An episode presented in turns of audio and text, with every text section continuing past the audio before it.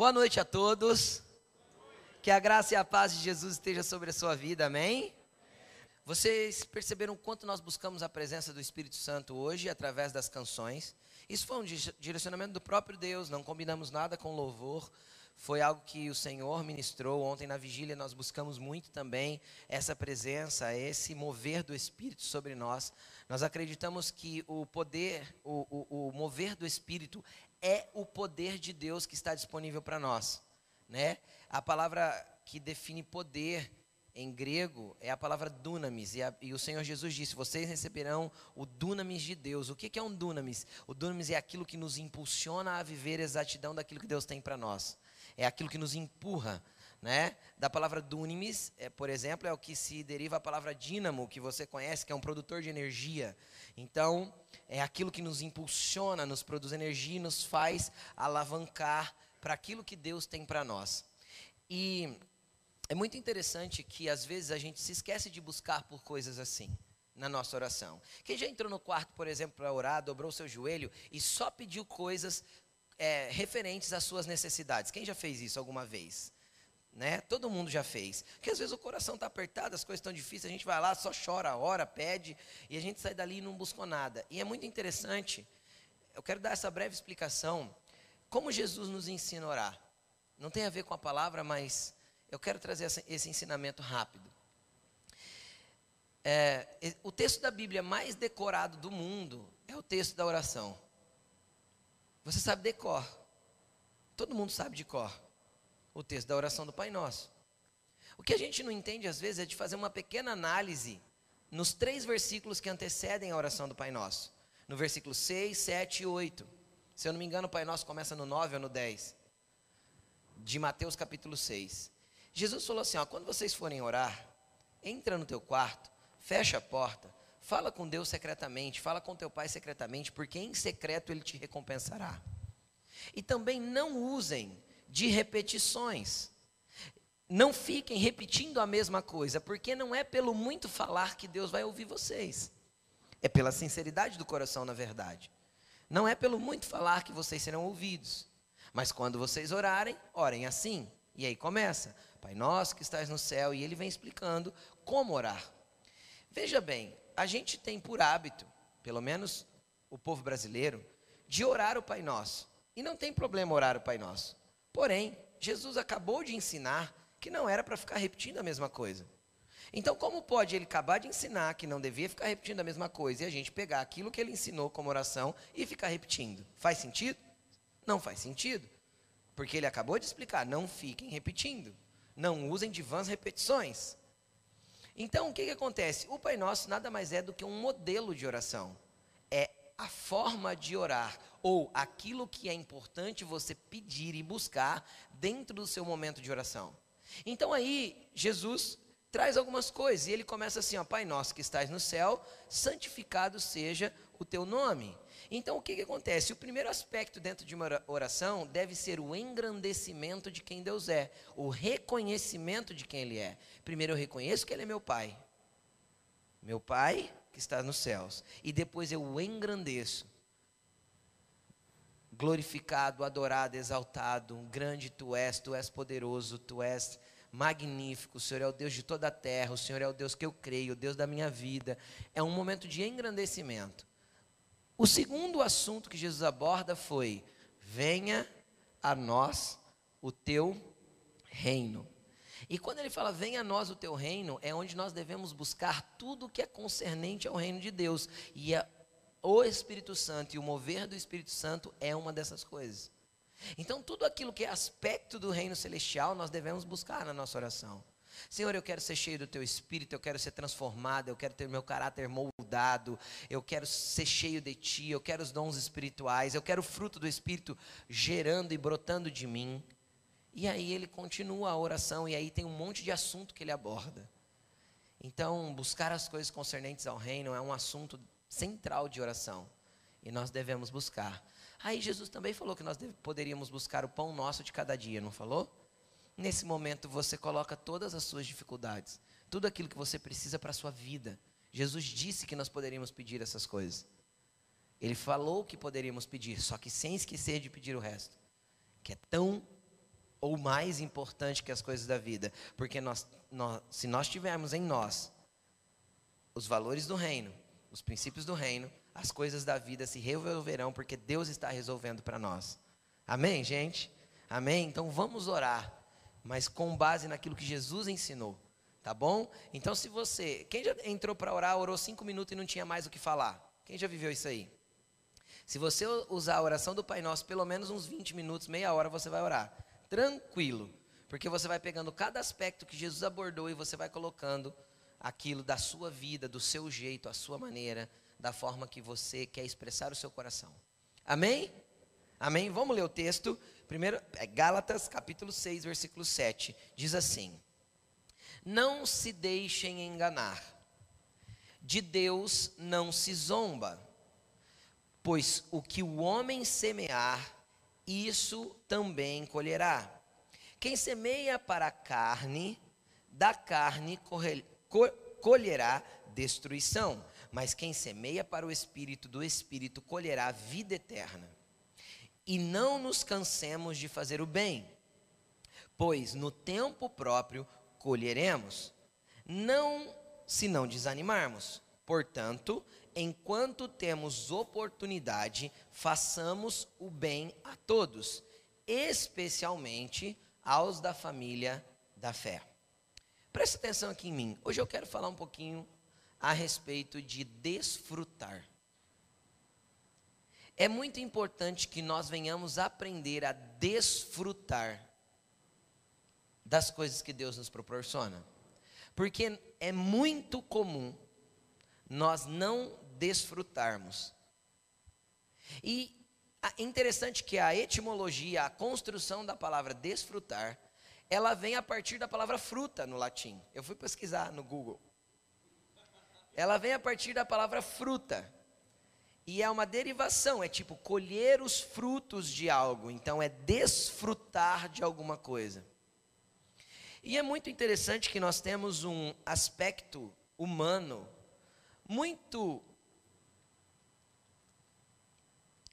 sei lá, eu acho que é um tanto quanto burro mesmo. Eu acho que eu não tenho outra palavra para usar. eu estava tentando achar uma palavra mais bonita, mas é um aspecto de burrice.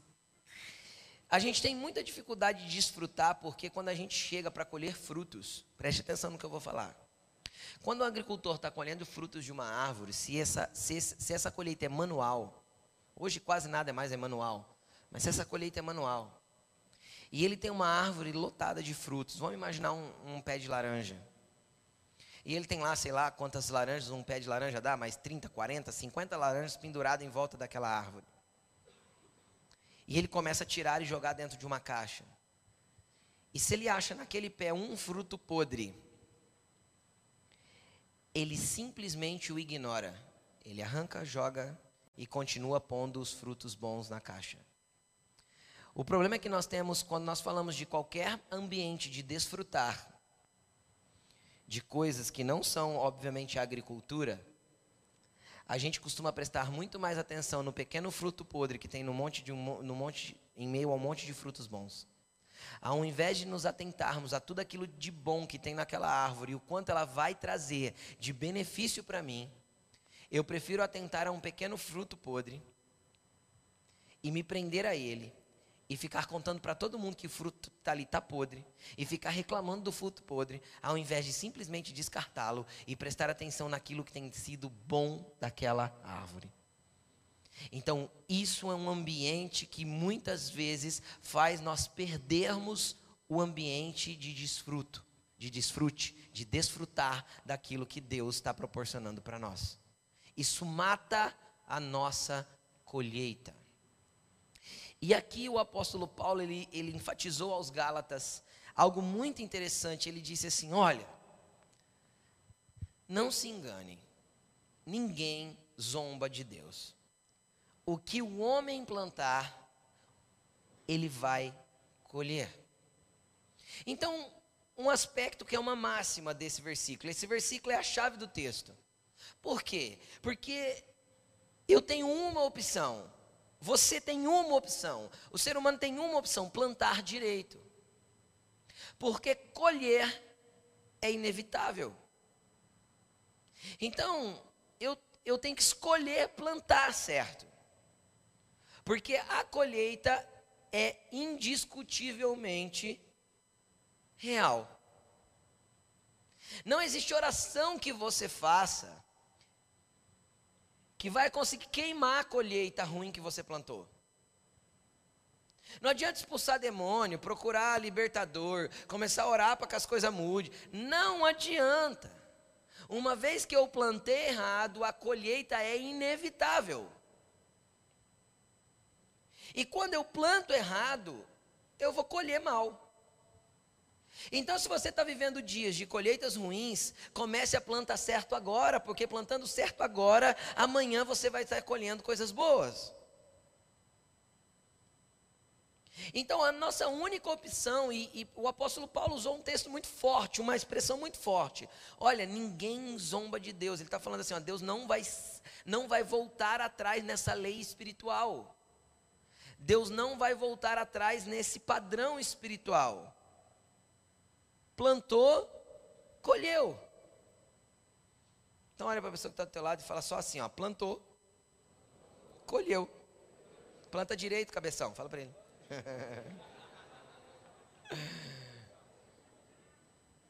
Nossa opção é plantar direito, colher inevitável.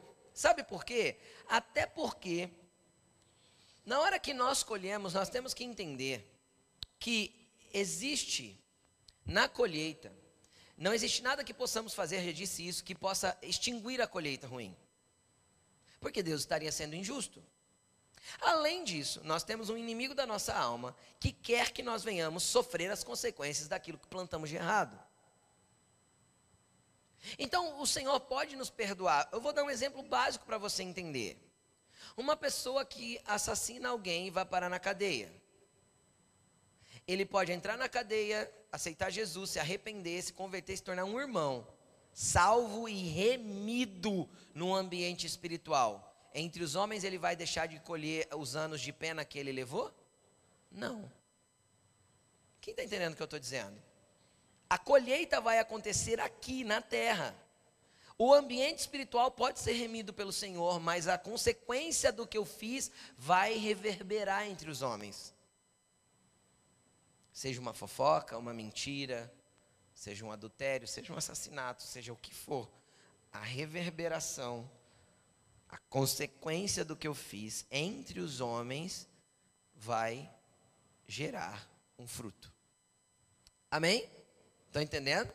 E aí ele fala assim: olha, quem semeia na carne, da carne vai colher destruição. E quem semeia para o espírito, do espírito colherá vida eterna. Aqui eu acho que a gente chega num ponto muito interessante. Porque só existem dois jeitos de plantar. Só existem dois terrenos para serem semeados. Não existe terreno neutro. Não existe terreno neutro, não existe meio termo, tipo, ah, eu fiz, mas não dá nada não. Quem já usou essa expressão? Não existe não dar nada não, vai dar alguma coisa. Não existe ação sem reação, a física já diz isso. Não é? Para toda ação existe uma reação. E no mundo espiritual, tudo que eu planto eu colho e não existe terreno neutro. Existem dois terrenos específicos e o apóstolo Paulo deixa eles claro aqui. Quem semeia para a carne, da carne colherá destruição. O que é semear para a carne? Semear para a carne é quando você começa a ceder a todos os seus instintos, a todos os seus impulsos, a todos os seus desejos contaminados, porque todo ser humano tem desejo ruim no coração e na mente. Tem ou não tem? Sim ou não? Sim. Sim, todos nós temos desejos ruins. Então, quando da minha carne eu deixo começar a manifestar e eu começo a plantar para a satisfação da carne, para a satisfação daquilo que é humano, da carne eu colherei destruição. E isso está falando de destruição no ambiente de colheita mesmo. Pode ser física, pode ser moral, pode ser espiritual, pode ser tanto tipo de destruição. Agora, O que é importante nós entendermos? Que antes então de plantar qualquer coisa, eu tenho que entender o que estou plantando e eu preciso parar para analisar se aquilo que eu estou fazendo não será um plantio ruim. Porque muitas vezes a gente tem boas ações, mas a gente tem péssimas reações. Quem já teve reações ruins diante de uma situação de aperto? Apesar de quando termina, você fala: para que, que eu fiz isso? E se arrepende instantaneamente. Então, normalmente, agir com bondade, com coerência, não é tão difícil. Mas reagir desta forma é o que nos aperta. E muitas vezes, na nossa reação, nos momentos de aperto da vida, de aperto da dificuldade, de alguma coisa nos sufocando, nós lançamos semente ruim. E uma vez lançada, vai brotar. E uma vez que caiu sobre a terra, vai gerar alguma coisa. Então, nós temos que estar atentos com o nosso plantio.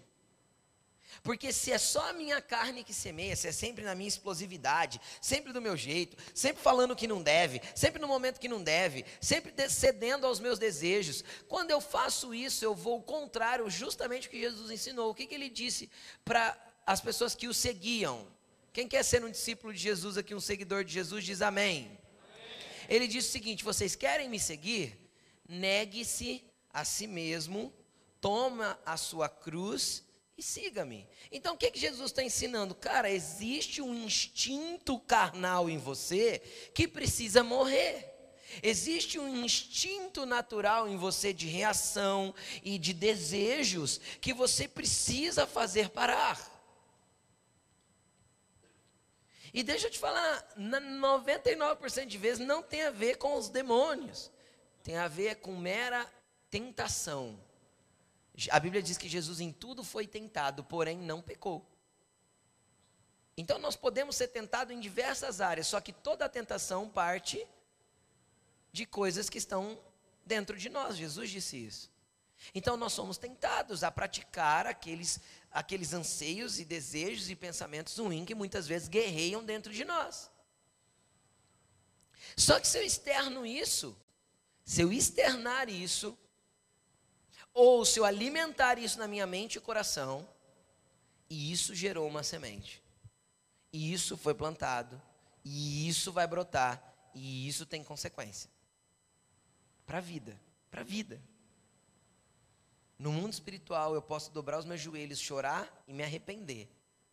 No ambiente natural, eu vou ter uma colheita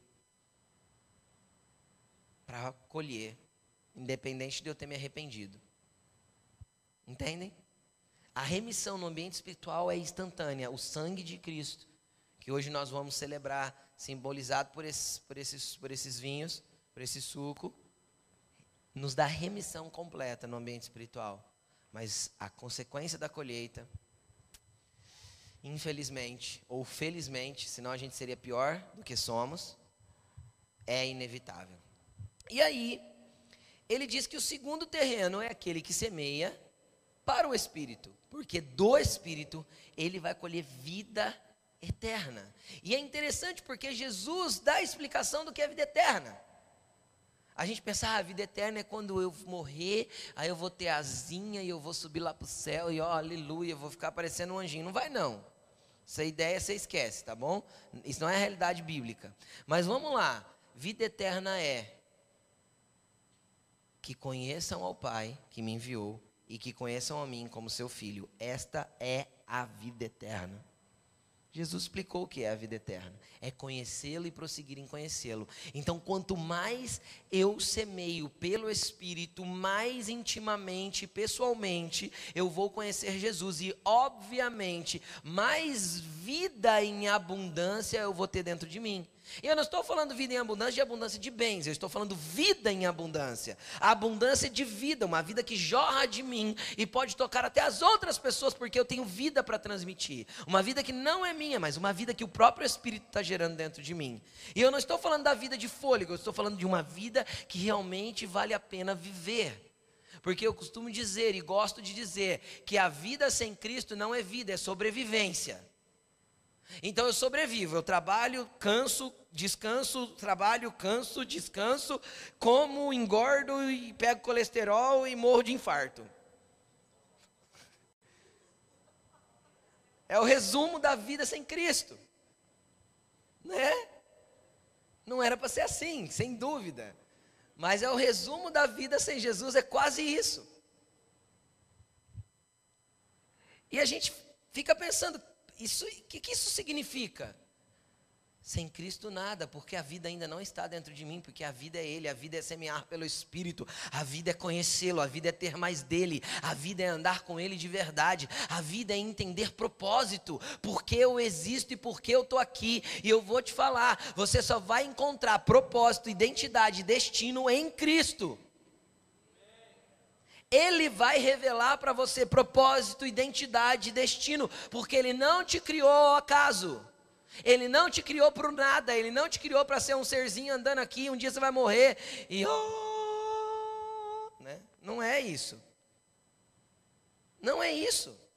Ah, eu acho que o meu propósito era gerar filhos. Não, querido, isso aí chama biologia. Fez amor, o espermatozoide vai entrar lá no óvulo, vai conceber o óvulo, Deus vai gerar vida e a coisinha vai nascer. A gente tem que entender que isso não foi propósito, isso é parte da biologia natural que Deus deu, assim como o cachorro late. Vocês estão entendendo o que eu estou dizendo ou não? Assim como o cachorro late, o passarinho pia ou canta, assim o Senhor nos concebeu para reproduzir. Oh. Não, não é propósito gerar filhos, nem criá-los. Não é propósito cuidar de um pai na velhice, é obrigação. Honra teu pai e tua mãe para que prolongue os seus dias sobre a terra. Não, não é isso o propósito. O propósito é entender qual que é o apontamento de Deus para a sua vida e o que Ele quer que você viva nele.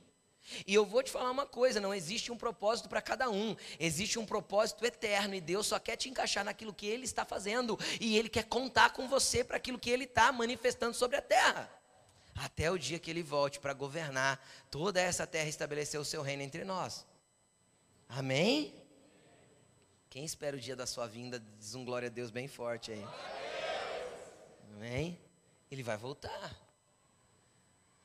Mas nós temos que entender que a vida não pode ser um acaso, eu preciso semear para o Espírito, para que do Espírito eu colhe essa vida, para que no Espírito eu tenha identidade, saiba quem eu sou, para que no Espírito eu saiba como me mover e descubra como eu me encaixar no propósito de Deus e viver o propósito dele para mim, para eu não apenas existir para eu chegar no final da vida e olhar para tudo que vivi. E às vezes você que é mais jovem, você não pensa sobre isso agora, mas vai chegar um momento que você vai olhar com nostalgia para o passado e você vai falar assim: eu podia ter vivido mais com o Senhor. Eu podia ter feito melhor. Eu podia não ter feito o que fiz, eu podia ter agido diferente, eu podia não ter vivido apenas para trabalhar, eu podia ter feito a minha vida ter propósito, eu podia ter tocado mais pessoas, abençoado mais gente. Isso é real na vida de qualquer ser humano. Porque a lâmpada de todo mundo um dia vai se apagar. E nós precisamos fazer isso. Semear para o Espírito, para que do Espírito eu consiga colher vida eterna. Só tem dois campos ou você semeia na carne, colhe destruição, ou você semeia no espírito, colhe vida eterna. Não tem terceiro campo, não tem campo neutro, não tem o, a semente jogada ao nada. Até porque todas as sementes ruins que você semeia pela carne, Satanás vai reivindicar ela diante de Deus. Para que você colha. E Deus é justo. E justiça é isso, fazer tudo na medida certa. Então, se houve um plantio, há uma colheita. Pastor, já vi tanta gente plantando toda coisa errada, nunca colhe, pastor. Querido, deixa eu te explicar uma coisa. Tem sementinha que nasce com três dias. Quem já plantou o feijão no algodão? No outro dia já tem um brotinho, não é? Põe lá no algodão com aguinha, nasce. Não é assim? Só que existem sementes que demoram anos para nascer. Eu não lembro mais direito, mas diz que tem um bambu que você planta. Eu não lembro se é o chinês, qual é que é, mas tem um bambu que se planta. Ele demora oito anos para começar a brotar. Só que ele cresce em 12 dias, 15 dias, ele cresce numa altura de enorme. Eu não lembro que faz muito tempo que eu li sobre isso. Só veio na minha mente agora. Então, a diferença da velocidade das sementes não cabe a nós. Entende? Até porque nós não queremos, nós não devemos desejar que ninguém colha nada. Porque seria um coração mau. Mas cada um vai ter a sua colheita, hoje, amanhã ou depois, ou no fim da vida. Amém? E sem arrependimento, infelizmente, às vezes na eternidade. Mas colheita é inevitável. Mas vamos continuar. Saiu do texto, gente. Espera aí. Vou voltar aqui. Aí ele continua dizendo: Não, versículo 9. Coloca esse versículo na tela para mim e deixa ele na tela. Eu quero falar um pouco sobre ele.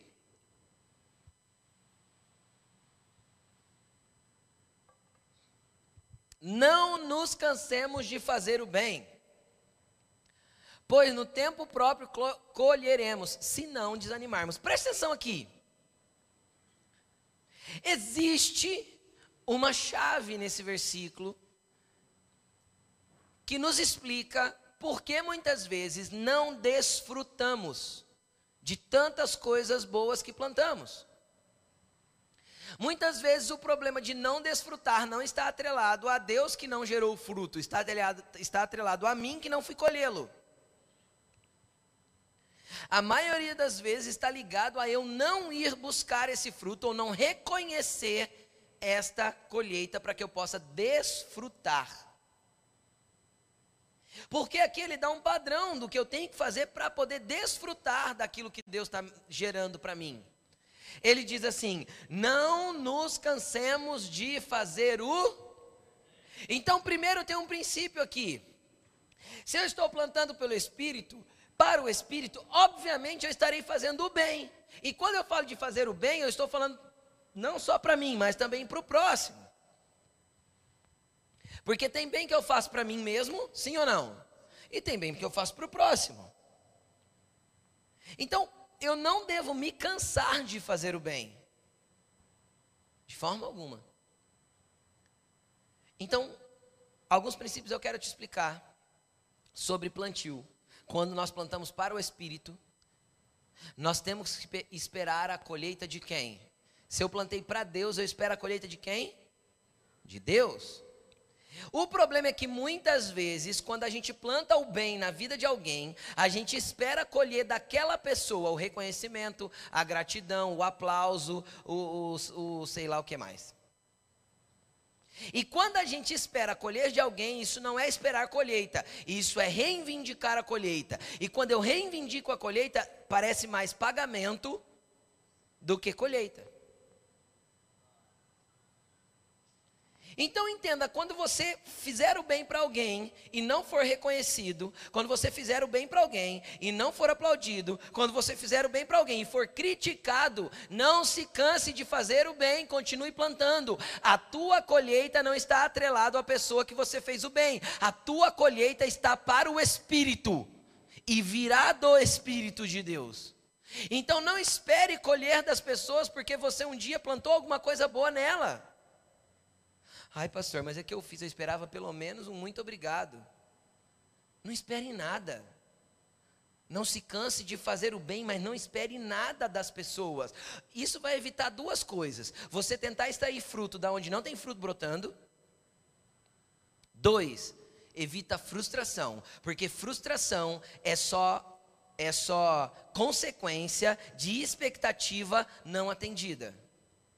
Então, todas as vezes que você deposita uma expectativa sobre alguém e espera dessa pessoa alguma coisa de volta e não recebe o que você, é, do que você projetou, o que você imaginou, há frustração.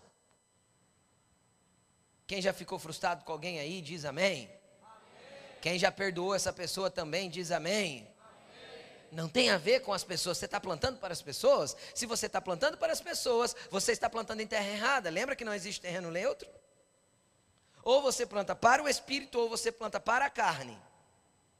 Então, se eu faço o bem ao próximo, seja uma orientação espiritual, uma oração, uma intercessão, seja ajudar a trocar um pneu, empurrar um carro, seja arrumar um ovo emprestado para a vizinha, seja qual bem for. Todas as vezes que eu faço um bem para alguém, se eu espero colher daquela pessoa o reconhecimento, eu estou sendo igualzinho Jesus falou a respeito dos fariseus. Que, que Jesus falou a respeito dos fariseus? Olha, quando vocês fizerem alguma coisa para alguém, não queira como eles serem aplaudidos e mostrar para todo mundo que estão fazendo, mas aquilo que a sua mão direita fizer, que nem a tua esquerda saiba. Faça o bem, espera de Deus. Plante certo, espere do Espírito. A tua plantação está sendo plantada nele, mas está sendo depositado sobre homens.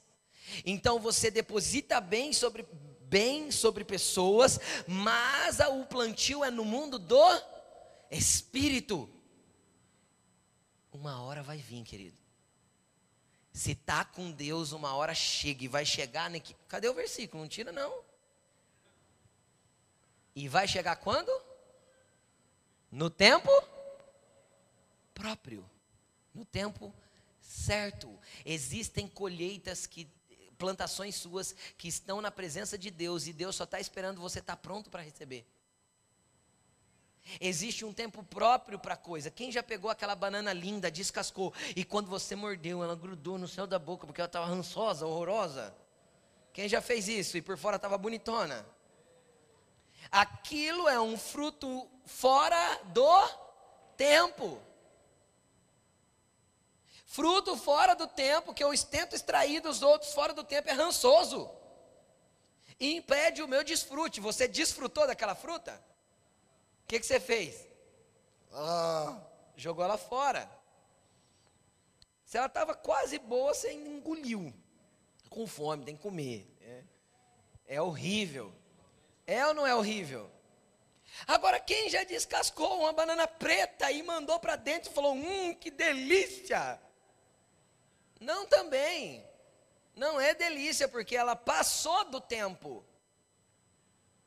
O desfrute de qualquer colheita precisa ser no tempo certo. Então pare de exigir de Deus a sua colheita e pare de exigir das pessoas a sua colheita. O tempo certo vai acontecer. Papai está vendo tudo, está guardando tudo, está anotando tudo. E a hora que você, filhinho, estiver pronto para desfrutar, com um coração grato, com um coração rendido e com um coração entendido que é uma bênção de Deus, ah, você vai olhar para a árvore e não vai ter um fruto podre. Porque vai estar tá tudo bom preparado pelo Espírito. Nós temos dificuldade de desfrutar porque nós não sabemos entender o que temos que continuar fazendo. Ponto número um: não se canse de fazer o bem. Ah, meu Deus. Para de falar mal das pessoas, faz o bem e descansa. O Pai Celestial está anotando tudo. Tudo. Ai, pastor, é que eu não esperava que ele fizesse isso comigo. Espere em Deus, porque você ainda o louvará. O que, que o salmista disse? Por que estás aflita dentro de mim, ó minha alma? Por que se angustia dentro de mim? Espera em Deus, porque você ainda o louvará e o glorificará. Então, se nós jogarmos as nossas expectativas no Pai, a nossa confiança no Pai, a nossa vida no Pai, cara, no momento certo, você vai desfrutar de coisas incríveis que Deus vai proporcionar para você. E se você já está desfrutando, querido, não menospreze a colheita. Porque às vezes tem pessoas que já estão desfrutando e não são gratos. Está tirando já do, do, do, do, pé de laranja, porque tem uma laranjinha que não está boa, é só arrancar e jogar. Não, é porque essa laranja, porque se Deus me amasse, essa laranja não estava podre, porque se Deus me amasse, não tinha vindo praga nessa laranja, porque se Deus. Eh, porque se você entendesse que Deus te ama e te deu um pé cheio de laranjas, e só porque tem um fruto podre você está reclamando, você parava de reclamar. Porque se o povo de Israel entendesse que Deus tirou eles do Egito e eles eram escravos, viviam debaixo do chicote, e agora só porque não tinha comida que eles desejavam, eles estavam reclamando, eles paravam de reclamar. O problema é que nós minimizamos a grandeza do que Deus fez e aumentamos os pequenos detalhes que a vida às vezes nos atrapalha. E isso impede a gente de desfrutar. Aquele povo no deserto podia desfrutar da presença de Deus, eles preferiram reclamar de Deus. Aí vem mais um aspecto. Ele diz assim: no tempo certo colheremos, se. Se. E esse se faz toda a diferença. Porque o se gera para mim uma condição. É condicional a minha colheita. Estão entendendo? É condicional. Vou dar um exemplo.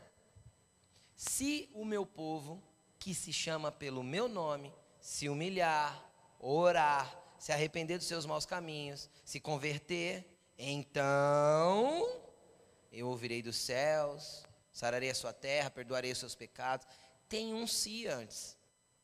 E o apóstolo Paulo está falando assim: vocês vão colher no tempo próprio. Se não desanimarmos. Querido, o desânimo impede o teu desfrute. Ah, eu estava firme na igreja. Eu fui lá, fiz a campanha dos sete passos para a vitória. Mas a minha vitória não chegou.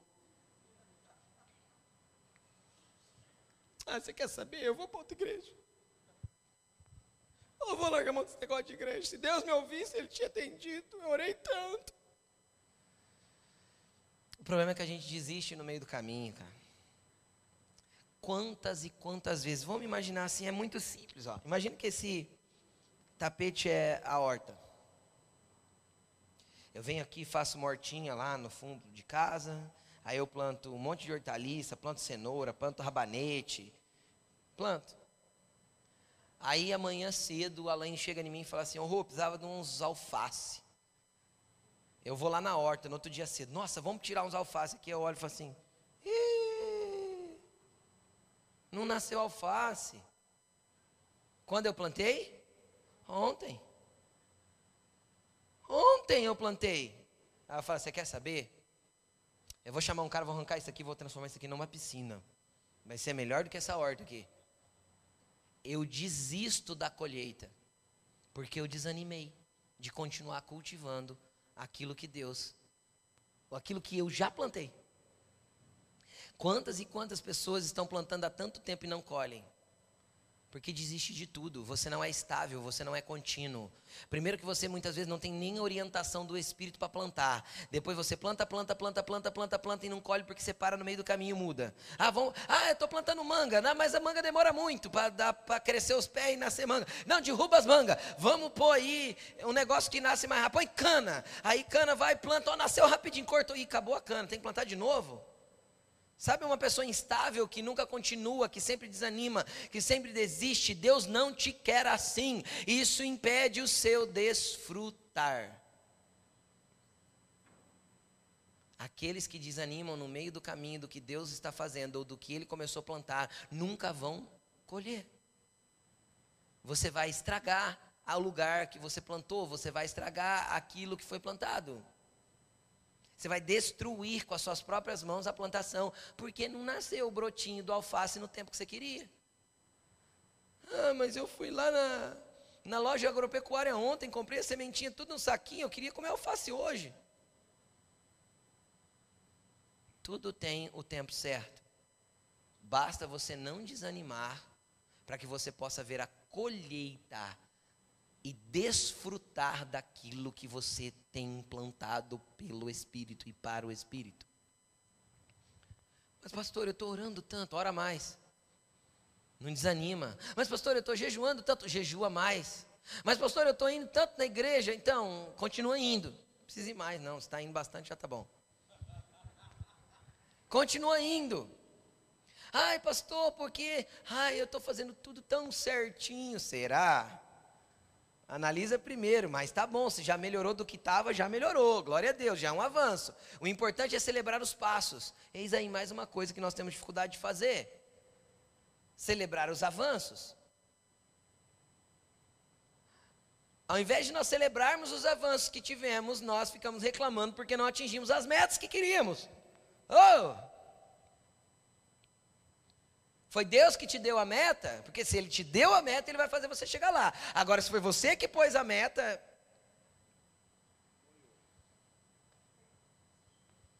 Não vai rolar. Entenderam? Tem coisas que nós estabelecemos por nós mesmos. E aí a gente fica frustrado porque não aconteceu. Você não semeou pelo Espírito, você semeou pela carne. Não tem como colher coisa boa. Não tem como colher coisa boa se eu semeei pela carne. Aí ele diz no versículo 10: Porquanto, coloca lá para mim, por, versículo 10, 6, 10. Portanto, enquanto temos oportunidade, façamos o bem a todos. Faz assim comigo, ó. Então você tem oportunidade. Você está vivo mais um dia, você está com fôlego de vida. Enquanto você está tendo oportunidade, faça o bem a quem? A todos. Todos. Teu vizinho que não gosta de você, não larga a folha na frente da calçada dele, vai a dele também. Teu amigo de trabalho que não gosta de você, não vai lá atrapalhar o serviço dele, coopera com ele. Porque enquanto você tiver a oportunidade, faça o bem a só a quem gosta de você. É isso que está escrito ali? Faça o bem àquele que te aplaude. É isso que está escrito ali? Faça o bem àquele que te ama e é amável com você. É isso que está escrito ali? Faça o bem a quem? Então olha para a pessoa que está do teu lado e fala assim, ó, vou fazer bem até para você agora. Vamos continuar aqui. E aí ele diz o que a gente ensina sempre aqui. Quem vem na igreja há um ano ouviu eu pregar isso pelo menos duas vezes, porque pelo menos umas duas vezes por ano eu prego sobre esse tema. Especialmente aos da família de fé. O que, é a família de fé, gente? A igreja local, aqueles que se reúnem junto como corpo, num único lugar, aqueles que discernem o corpo. Agora, por que Deus quer que nós desfrutemos? Porque Deus também desfruta. Deus também desfruta. Deixa eu ler um texto com você. Isaías capítulo 53, versículo 1. Nós vamos ler do 1 ao 11. Eu vou ler bem rápido. Não quero me ater ao texto, eu quero me ater ao versículo 11. Mas eu quero que você entenda do que Deus está falando. Lê aqui comigo, ó, lê aqui comigo. Eu, vou, eu não vou ler na NVI, eu vou ler numa outra versão. Presta atenção aqui, ó. Quem creu em nossa mensagem e a quem foi revelado o braço do Senhor? Ele cresceu diante dele como um broto tenro e como uma raiz saída de uma terra seca. Ele não tinha qualquer beleza ou majestade que nos atraísse, nada em sua aparência para que o desejássemos. Está falando de Jesus esse texto. Esse texto foi escrito 750 anos antes de Jesus nascer, aproximadamente. E esse texto é, uma é, a maior profecia a respeito de Cristo. Mas vamos continuar. Ele foi desprezado, rejeitado pelos homens, um homem de tristeza um homem de dores e experimentado nos sofrimentos, e como um de quem os homens escondem, escondiam o rosto, era desprezado e não fizemos dele caso algum. Verdadeiramente ele tomou sobre si as nossas enfermidades e as nossas dores ele levou sobre si. Nós o, o reputávamos por aflito, ferido de Deus e oprimido. Mas ele foi ferido por causa das nossas transgressões e moído por causa das nossas iniquidades. Aleluia! O castigo que nos traz a paz estava sobre ele, e pelas suas pisaduras, por aquilo que ele foi pisado, eu fui sarado, você foi sarado. Continuando, continuando. Todos nós andávamos desgarrados como ovelhas, cada um se desviava pelo seu próprio caminho, ou pelo seu caminho, mas o Senhor fez cair sobre ele a iniquidade de todos nós. Sete. Ele foi oprimido e afligido, mas não abriu a sua boca, como um cordeiro foi levado ao matadouro, e como ovelha muda diante dos seus tosqueadores, assim não abriu a sua boca. Da opressão e do juízo foi tirado, e quem contará o tempo da sua vida, porquanto foi cortado da terra dos viventes, morreu. Está falando de Cristo. Pela transgressão do meu povo, ele foi atingido. E puseram a, e puseram a sua sepultura com os ímpios e com o rico na sua morte, ainda que nunca cometeu injustiça, nem houve engano na sua boca. Todavia o Senhor agradou Moelo, fazendo-o enfermar, quanto a sua alma se puser, quando a sua alma se puser por expiação do pecado, verá a sua posteridade, prolongará os seus dias, e o bom prazer do Senhor prosperará nas suas mãos. Versículo 11, é o último. Ele verá o fruto do trabalho da sua alma e ficará satisfeito. O Senhor quer desfrutar do fruto do seu penoso trabalho. Sabe quem é o fruto do seu penoso trabalho? Você. Ele quer ter des, ele quer desfrutar de você. Deus quer ter prazer em você e Deus quer que você tenha prazer nele. Existe um ambiente de desfruto da presença de Deus e nós temos que aprender a desfrutar da presença de Deus. As, entre aspas, disciplinas espirituais não podem ser disciplinas, elas devem ser prazer para nós. Quando eu entrar na presença de Deus, eu devo desfrutar da presença dEle e não ficar, ah, eu tenho que ir na igreja hoje de novo, ah, eu tenho que servir hoje outra vez, ah, eu tenho que orar, porque se não orar. Sabe o que Deus falou a respeito de Jesus? Este é o meu filho amado, nele eu tenho prazer. Deus desfrutava da, da vida de Jesus e Jesus desfrutava da sua presença. Como você acha que Jesus passava 12 horas orando durante a noite inteira? Pastor, como eu oro 12 horas? Desfrutando. Desfrutando do ambiente. Quando Pedro, João e Tiago viram Jesus sendo transfigurado junto com Moisés e Elias, Pedro falou assim: É bom estarmos aqui. Posso fazer três tendas? Uma para o Senhor, uma para Moisés e uma para Elias? É a proposta mais tola que existe na Bíblia de Pedro. Mas ele falou, por que, que ele falou? Porque tinha prazer em estar ali, ele queria que continuasse. Vamos armar uma tenda, vamos ficar por aqui. Aqui tá bom. Eu quero desfrutar dessa presença. Eu quero desfrutar desse relacionamento. Ei, você foi criado para ter prazer em Deus e para dar prazer para Deus. O fruto do penoso trabalho de Jesus está aqui hoje reunido. E Ele tem prazer em te ver aqui. Às vezes você não está compreendendo aí. Se você compreender, eu queria que você compreendesse. Quem tem filho aqui? Lembra quando ele tinha dois meses de idade? E você chegava na beira do berço e via ele dormindo, graças a Deus. E aí você olhava e o, o peitinho subia e descia, dele respirando. E aquilo te gerava um imenso prazer. Quem já olhou para um filho assim? Seja sincero. E você falava assim: nem acredito que é meu, essa coisinha. É muito bom. Cara, ele tinha acabado de te esfolar. Principalmente as mães. Sim ou não? Tinha acabado de te esfolar. Foi mamar em você, você chorou, porque estava com os bicos tudo rachado. Você acordou cinco vezes durante a madrugada, trocou três fraldas sujas durante o dia.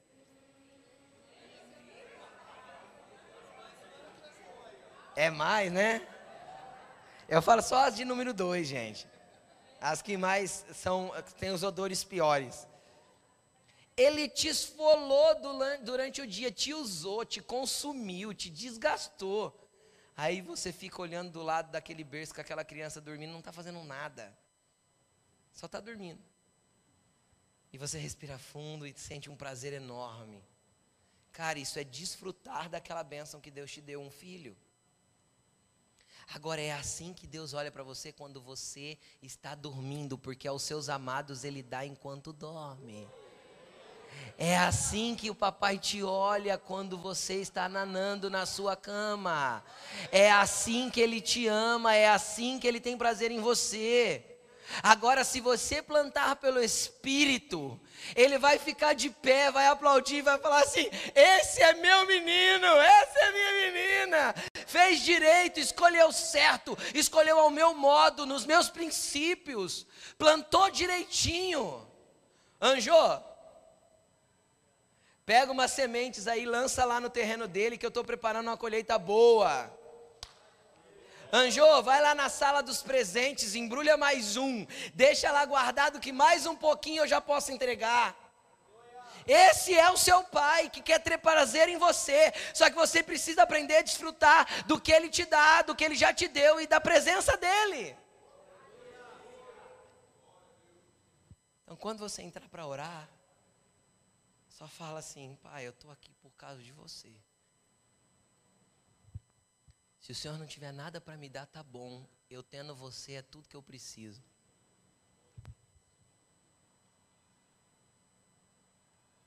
Sabe, quando a gente é criança, normalmente a gente busca nos pais os presentes, sim ou não? Só que a gente também ama o colo, não é? Aí às vezes quando a gente fica grande, a gente fica tonto. Não abraça mais o pai, não beija mais o pai, não beija mais a mãe, não fala que ama. Então, que nós entendamos que a nossa maturidade espiritual, preste atenção no que eu vou falar, sirva apenas para que você deseje mais o Pai do que qualquer coisa que Ele possa te dar. Que o abraço e o colo de Deus seja muito mais importante para você do que qualquer colheita que você possa ter. Agora eu vou te contar um segredo. Se você gostar do colo do pai e do abraço dele e desfrutar da presença dele, não existe nada que ele não possa fazer por você. Jesus disse isso. Tudo o que vocês pedirem. E eu não conheço um tudo pela metade, você conhece? Tudo o que vocês pedirem, crendo vocês receberão. Tudo o que vocês pedirem. Crendo, vocês receberão. Pastor, eu estou pedindo um negócio faz tempo, Deus não me dá. Calma, às vezes você não está pronto para receber. Um filho de 14 anos não pode ter um carro, nem uma moto. Então existe o tempo certo de Deus dar. Nós acabamos de ler. No tempo certo vocês escolherão. Se não, desanimarmos. Então, como que eu faço para não desanimar, pastor? Desfrute da presença do Pai. Deixe o Pai desfrutar de você. Uma vez que vocês desfrutarem um do outro como pai e filho, como senhor e servo, como amigos, então, no tempo certo, a colheita vem. Coloque-se de pé. Vamos orar um pouco sobre isso.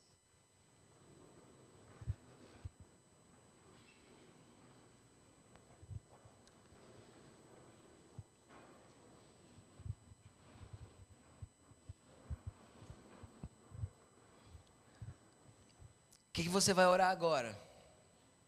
Você vai orar primeiramente por todos os plantios errados que você fez e você vai se arrepender, para que pelo menos no ambiente espiritual haja remissão.